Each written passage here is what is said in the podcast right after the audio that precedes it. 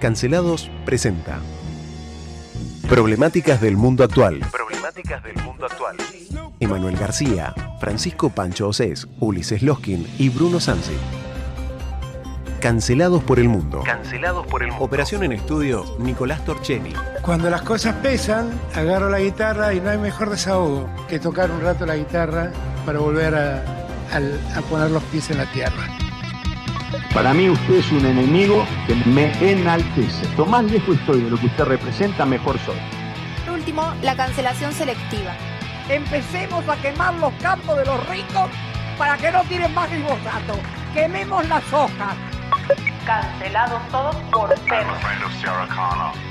Yo voy a barrer a los ñoquis de la cámpora que nos quieren dejar como parásitos en el Estado. Mr. Gorbachev, tear down this wall. I'll be back.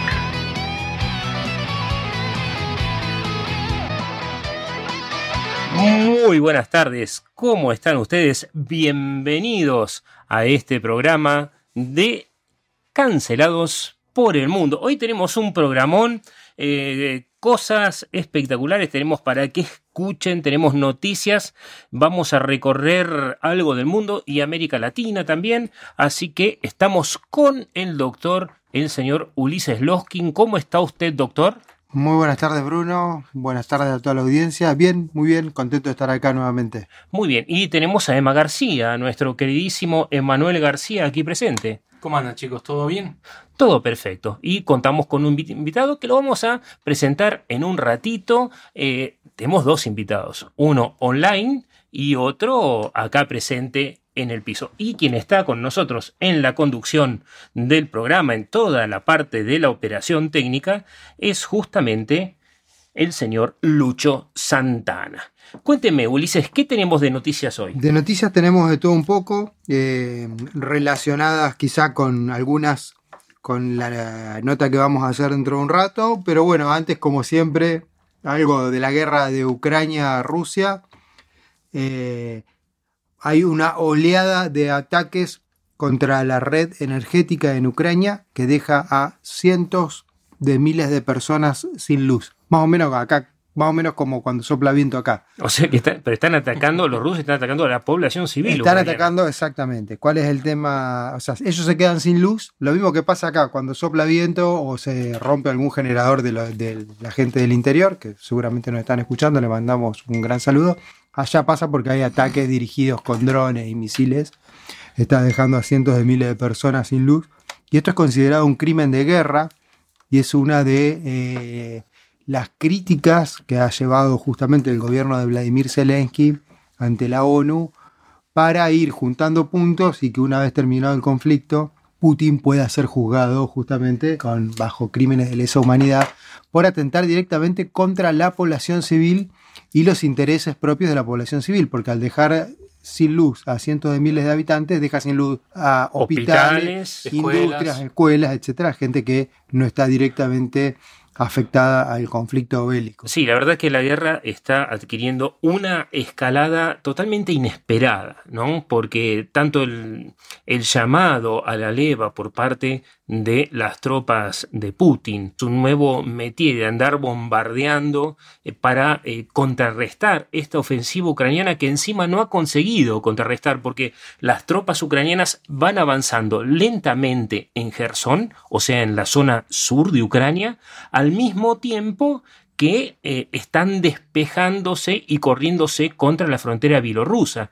Rusia está proponiendo ejercicios conjuntos con eh, Rusia, está proponiendo confrontar directamente con la OTAN al mismo tiempo que eh, le pide que no se metan, ¿no? Y el- como si fuera poco, está llegando aquel gran destructor de imperios que es el invierno ruso.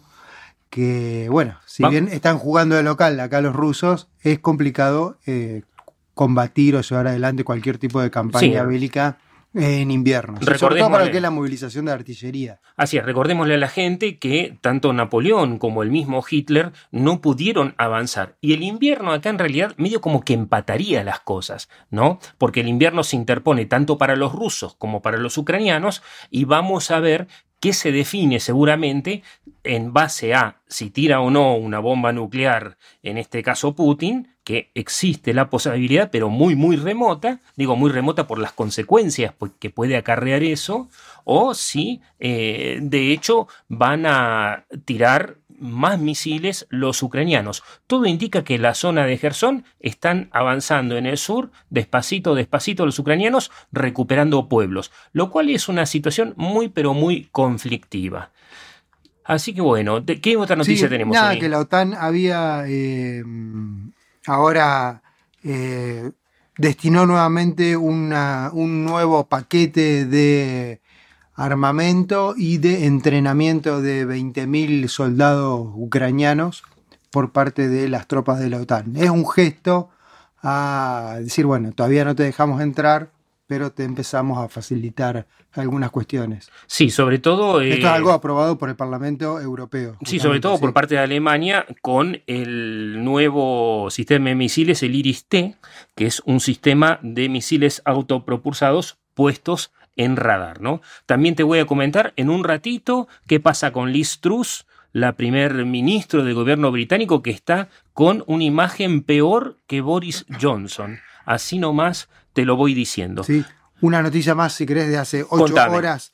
Eh, hay una ONG que está diciendo que eh, en relación a las protestas de Irán, ¿se acuerdan? Muchos se deben acordar porque salieron un par de cachivaches. Lo, trabajamos también este lunes. cachivaches famosas a cortarse el pelo. ¿Cómo cachivaches famosas? Claro, como si eso fuera a frenar algo, ¿no? Eh, ¿Cómo? ¿Cortarse el pelo no, no frena a un gobierno autoritario?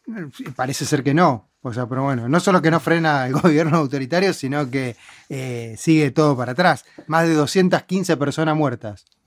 215 personas, cuando decimos muertas, decimos básicamente asesinadas. ¿No? Porque hay gente que protesta, algunos eh, policías, hay que decirlo en Irán, eh, Irán que acaba de recibir muy malas noticias porque el juez Rafecas, argentino, acaba de pedir la prisión del vicepresidente iraní que supuestamente anda dando vueltas por Qatar, por el tema justamente del atentado a la AMIA. Recordemos que Argentina va a ser eh, castigada por la Organización Nacional, perdón, por la ONU, de Naciones Unidas, este, justamente por haber encubierto la investigación sobre los ataques de la voladura a la AMIA. Pero antes que nada, si te parece, Ulises, nos vamos a ir un segundito, vamos a cruzar, no sé si vamos a cruzar el charco. te cuento con quién vamos a hablar. Es el doctor Faisel Iglesias, autor de la novela Qué bueno baila usted la música cubana a través de Benny Moré. Por eso nos está poniendo una cortina de Benny Moré, nuestro queridísimo Lucho Santana. El doctor Iglesias nació en 1953 en Pilotos, Pinar del Río, y se graduó en Derecho en la Universidad de La Habana. Y en el año 1991 la editorial Letras Cubana había publicado parcialmente su novela El olor de la tierra, que fue prohibida por el gobierno de Fidel Castro. Esta obra fue presentada cinco años después en la Feria Internacional del Libro de Miami y ahora el doctor Iglesias acaba de hacer una publicación, por lo menos se está haciendo famosa, una nueva propuesta para los cubanos. Doctor Iglesias, ¿me escucha? Bruno Sansi le habla. Muy bien, muy bien, muy bien. Un placer. Perfectísimo, doctor. Aquí estamos con el doctor Ulises Loskin y un poco fuera del micrófono el colega Amador Ruiz Muñoz, que es nuestro invitado, y Emanuel García. Doctor Iglesias, dígame usted, si fuera tan amable, cómo está, dónde está. Nosotros estamos entre Leu Chubut en la Patagonia. ¿Y usted? Yo estoy en Puerto Rico precisamente, pues trabajo y vivo como abogado y profesor de la universidad en Puerto Rico y ahora estoy nada menos que en el Tribunal de San Juan, Puerto Rico. Está en San Juan, Puerto Rico. Tenemos el mar por el medio y algunas cordilleras, ¿verdad? Sí, sí, por eso decía, no sabía si estábamos, el mar nos dividía o no, pues sabía que usted estaba en Puerto Rico, pero a veces visita eh, Miami, si no me equivoco. Sí, eso es así, eso es así. Doctor Iglesias, cuénteme eh, cuál ¿qué es la obra que usted está presentando en este momento? Tuvimos el placer de leerla parcialmente, le cuento no totalmente, eh, pero sería espectacular para la gente local. Eh, le cuento que este programa se escucha en formato de podcast. Tenemos a la fecha eh, más de 10.100 eh, reproducciones ya de nuestro programa. Batimos el récord de los 10.000, así que seguramente todas esas personas, varios de Cuba, muy pocos, pero sobre todo Estados Unidos y el resto del mundo nos están escuchando en 53 países en este momento, doctor Iglesias. Así que cuéntenos de qué se trata su libro, por favor. Bueno, mi libro se titula El Pacto Social Postmoderno. Como sabe usted, desde que la humanidad tiene conciencia de que los gobernantes deben ser el resultado de la voluntad de los gobernados, pues se han desarrollado dos vertientes fundamentales, una la norteamericana y la otra europea, cuando nos referimos al mundo occidental, ¿verdad? Que establece una el contrato eh, social de Rousseau y por la parte norteamericana el Pacto Social Norteamericano. La diferencia entre uno y otro es que el Pacto Social Norteamericano consagra como inviolables los derechos naturales del ser humano y en consecuencia el ser humano no le concede la soberanía al Estado. Mientras que el Pacto Social, mientras que el contrato social de Rousseau establece que eh, debe haber un acuerdo entre los gobernados para darse unas leyes mínimas de convivencia social como producto de su propia voluntad y además deben eh, delegar en el Estado la facultad de que esos derechos que se le vienen a llamar o se le han venido a llamar derechos fundamentales, el Estado se los garantice, es decir, el ciudadano le concede la soberanía al Estado. Eh, de modo que en la concepción norteamericana el ciudadano nunca le cede la soberanía al Estado. Sin, sin embargo, en la concepción europea, pues eh, el ciudadano le concede realmente la soberanía al Estado, aunque resida la soberanía en el pueblo, pero en definitiva la ejercen los funcionarios del Estado. Y, esa ha sido realmente eh, la, la tradición en el mundo occidental, la tradición democrática en el mundo occidental. Sin embargo, eh, a partir de la Segunda Guerra Mundial y sobre todo a partir de la revolución digital, ha surgido una nueva sociabilidad, ha surgido realmente una nueva era.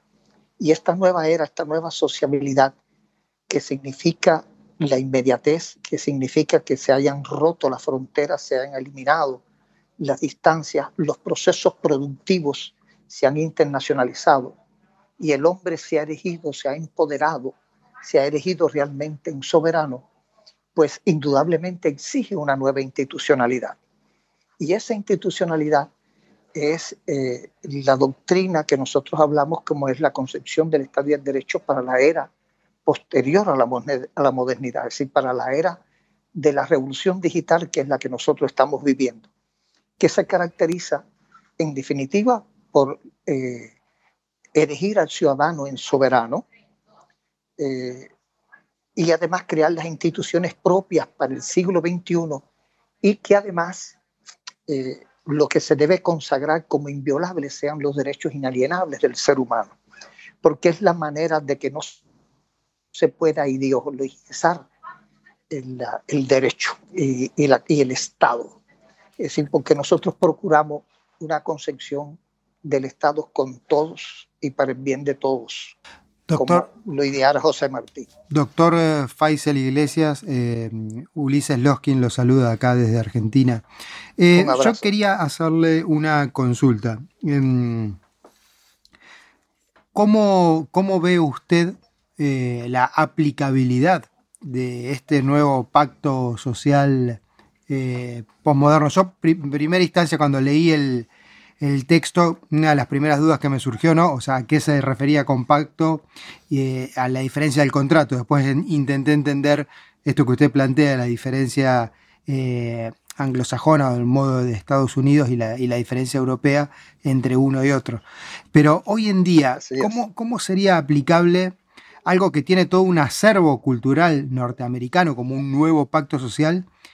En una eh, población tan heterogénea y con tanto acervo cultural, por otro lado, europeísta, para decirlo de esta manera, ¿no? Como sería, por ejemplo, en esta instancia, como propone usted, Cuba y quizás más adelante, eh, y de forma utópica, el resto de Latinoamérica. Bueno, nosotros tendríamos que hacer lo que había dicho Martí, es decir, no copiar doctrinas ni foráneas, eh, ni, como es, doctrinas ni formas foráneas de gobierno, sino ir a nuestras propias raíces. Ya incluso ante la conquista, nosotros teníamos una manera eh, de, resolver los conflictos sociales de una manera, mm, pudiéramos decir, inductiva, ¿verdad? Una resolución de conflicto.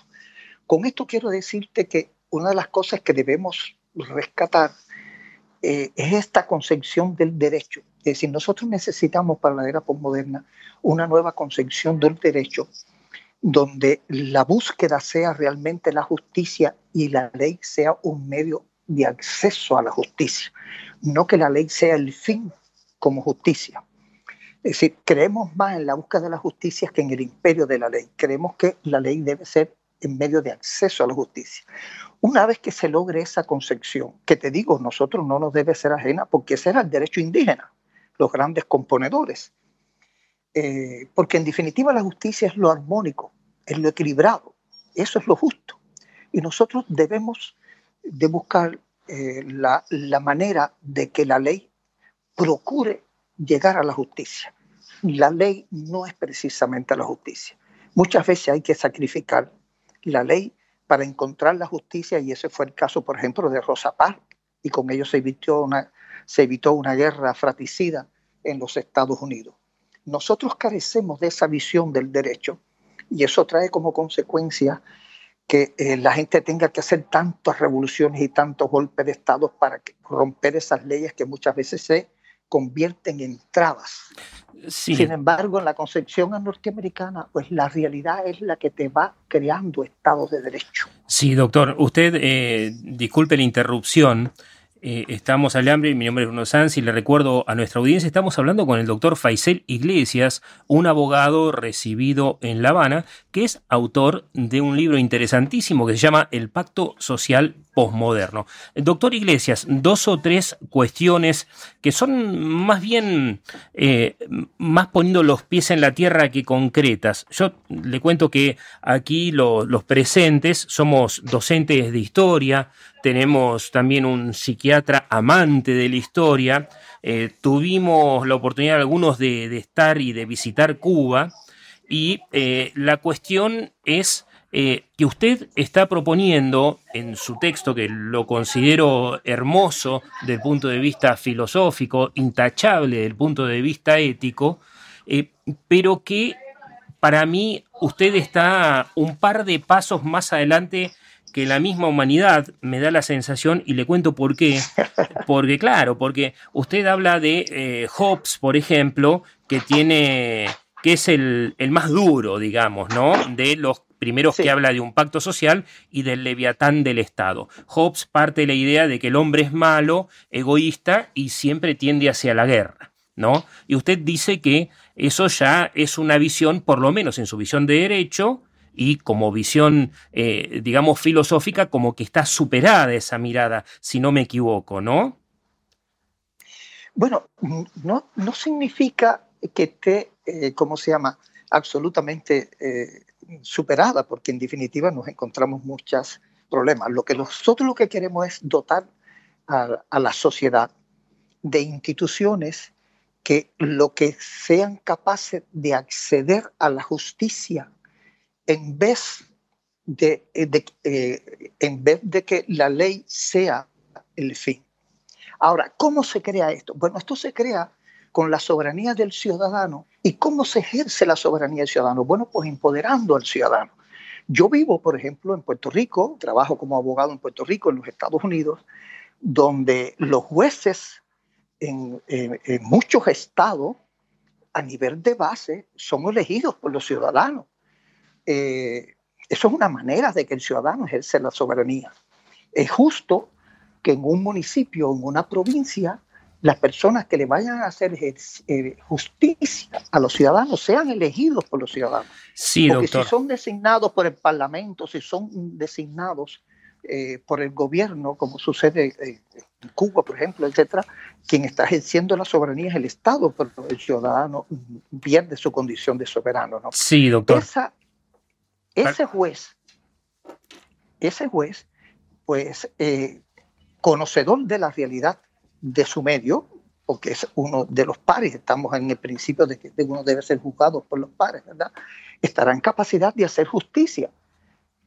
Pero, y la justicia es realmente buscar lo armónico, buscar lo equilibrio, el equilibrio en, en, armonía con la ciencia, el discurso naturaleza y los y, y, ¿cómo se llama? y la voluntad política, porque la política eh, es decir, la política pública debe ser uno de los parámetros a tener en cuenta a la hora de hacer justicia. ¿verdad? Está bien, doctor. Este, do, dos o tres observaciones le hago. Un poco le cuento y le adelanto a la gente, si usted no, no lo toma mal, que su propuesta se basa en cinco poderes separados y un principio rector. ¿Me permite usted que se lo cuente a la gente? Sí, sí, como. No. Buenísimo. Eh, él plantea cinco poderes un poder separados e independientes. Un poder judicial, un poder legislativo, un poder ejecutivo, un poder fiscal y un poder electoral. ¿Sí? Totalmente independientes uno de otro. ¿Me equivoco, doctor? Eso es así. Perfecto. Y plantea también una sección interesantísima, que es un presidente que no gobierne a fin de evitar la concentración de poder. Ahora, mire, le cuento, nosotros sí tenemos, va, en realidad también tenemos un presidente que no gobierna en este momento, pero por cuestiones políticas internas. este, ahí, ahí, a ese punto, ya. Claro, pero nosotros tenemos, en teoría, un poder judicial, un poder legislativo y un poder ejecutivo.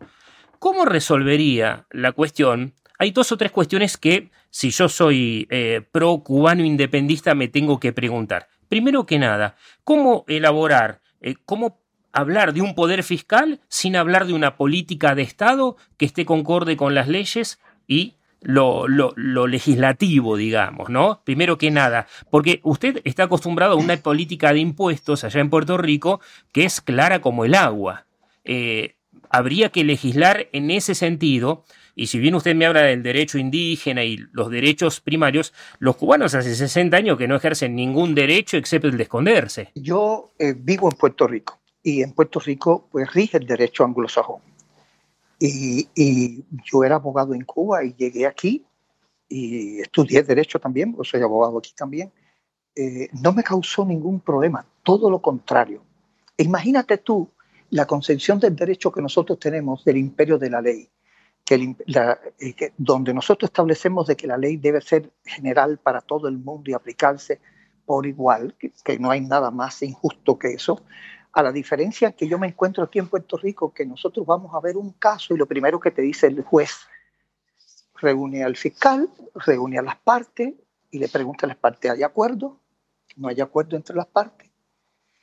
Y ahí se buscan los trabajadores sociales, se, hace los intereses de las distintas partes y se busca siempre la resolución del conflicto de la manera más amigable posible en busca de una de resolver el caso, que es como se llama, una solución pacífica del caso.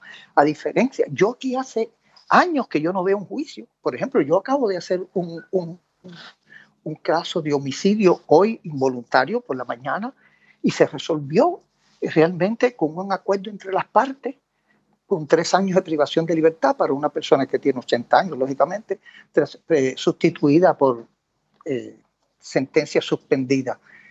Y eso no tuvo que ir a juicio. Es decir, valoramos las partes y se las sometemos ya al acuerdo al juez y el juez, si lo considera prudente a los intereses que representa el Estado, etcétera, lo aprueba o no. Claro, si las partes no se ponen de acuerdo, pues el caso tiene que verse en su profundidad, porque ya las personas están eh, delegando en el Estado la soberanía de la justicia, porque ellos eh, renuncian a ellos cuando no se ponen de acuerdo, ¿no? Es realmente muy fácil. Por ejemplo, eh, yo el otro día... Pero, doctor caso, Iglesia, es fácil sí. después de 200 años de revolución y desarrollo humano. A ver, eh, yo no, no, es por criticar, sino justamente acompañando lo suyo, lo que veo es la dificultad, eh, porque usted tuvo una educación absolutamente marxista, si no me equivoco. y recuerda que hablaba de la determinación material, inclusive en última instancia, de Marx y todo eso. Eso usted lo está planteando para una sociedad ya desarrollada. Pero Cuba es una sociedad con necesidades básicas. Es más, Argentina la es y en teoría funciona la democracia. Pero yo te estoy hablando de la superestructura, yo no te estoy hablando de la solución de las necesidades básicas, ¿verdad? Pues, los procesos productivos, etcétera, existen. Lo que yo te estoy hablando de que hay que crear un sistema judicial, y estamos hablando de un sistema judicial, nosotros aspiramos que sea realmente independiente y que en, ser, en vez de ser jueces designados por el partido, por el gobierno, que sean elegidos por los mismos ciudadanos. Sí, aquí, doctor, le cuento. Perdón, acá lo, que proponen, por ejemplo, eh, una justicia elegida por los ciudadanos es una justicia totalmente partidizada, totalmente contraria a la que usted me está exponiendo. Digo, nuestro nivel civilizatorio no, nos arranca hacia ese lugar, ¿no? Bueno, depende, pero tú me parece que eh, hay una confusión ahí de términos, no es lo mismo la partidocracia que la soberanía ciudadana. Si la soberanía ciudadana es que los ciudadanos votan ellos individualmente por lo que, lo, por los ciudadanos que ellos consideren que van a ser los funcionarios que mejor les van a servir.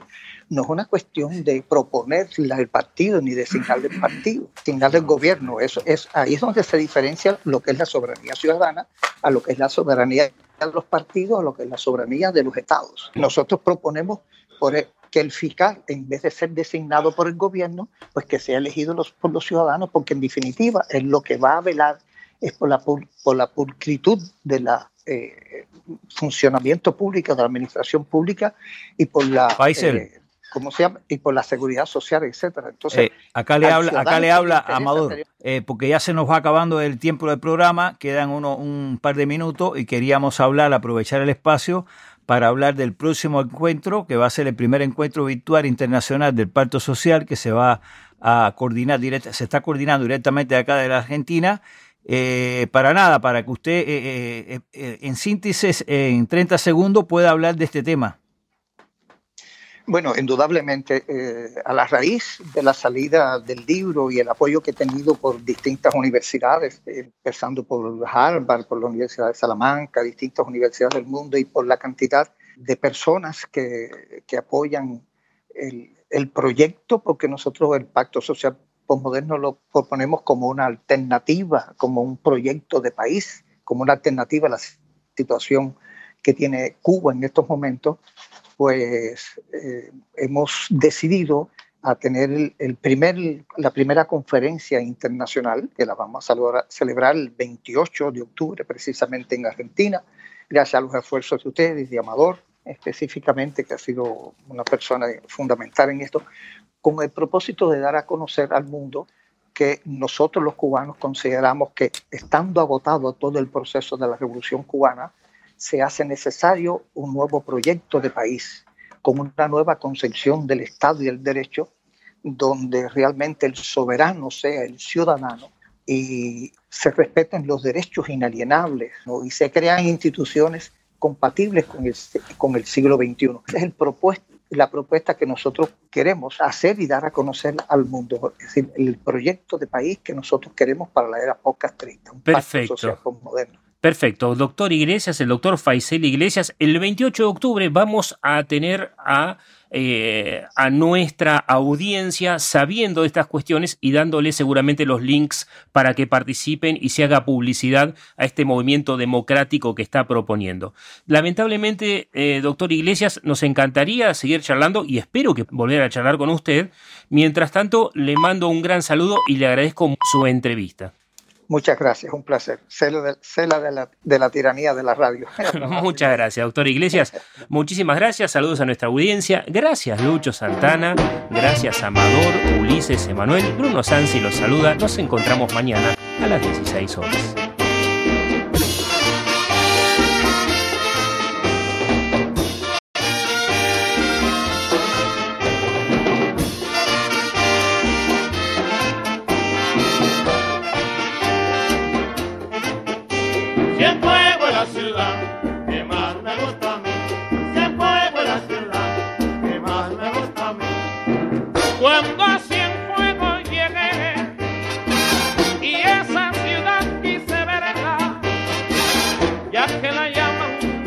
una perla, mi amigo. Ahora le diré por qué. Una cienfuegara me dijo, ven y moré. En una tarde de mayo, allá por Paso Caballo.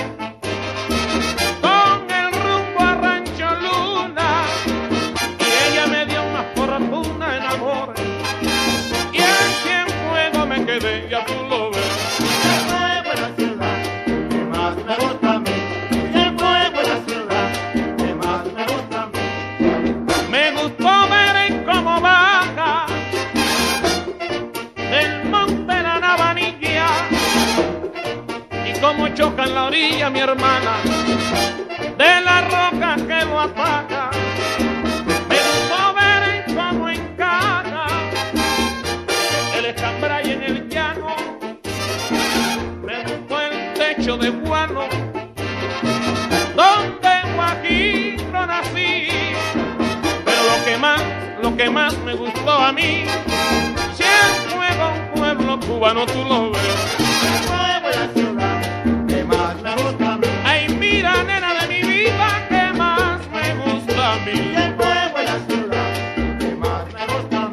Costa Rica.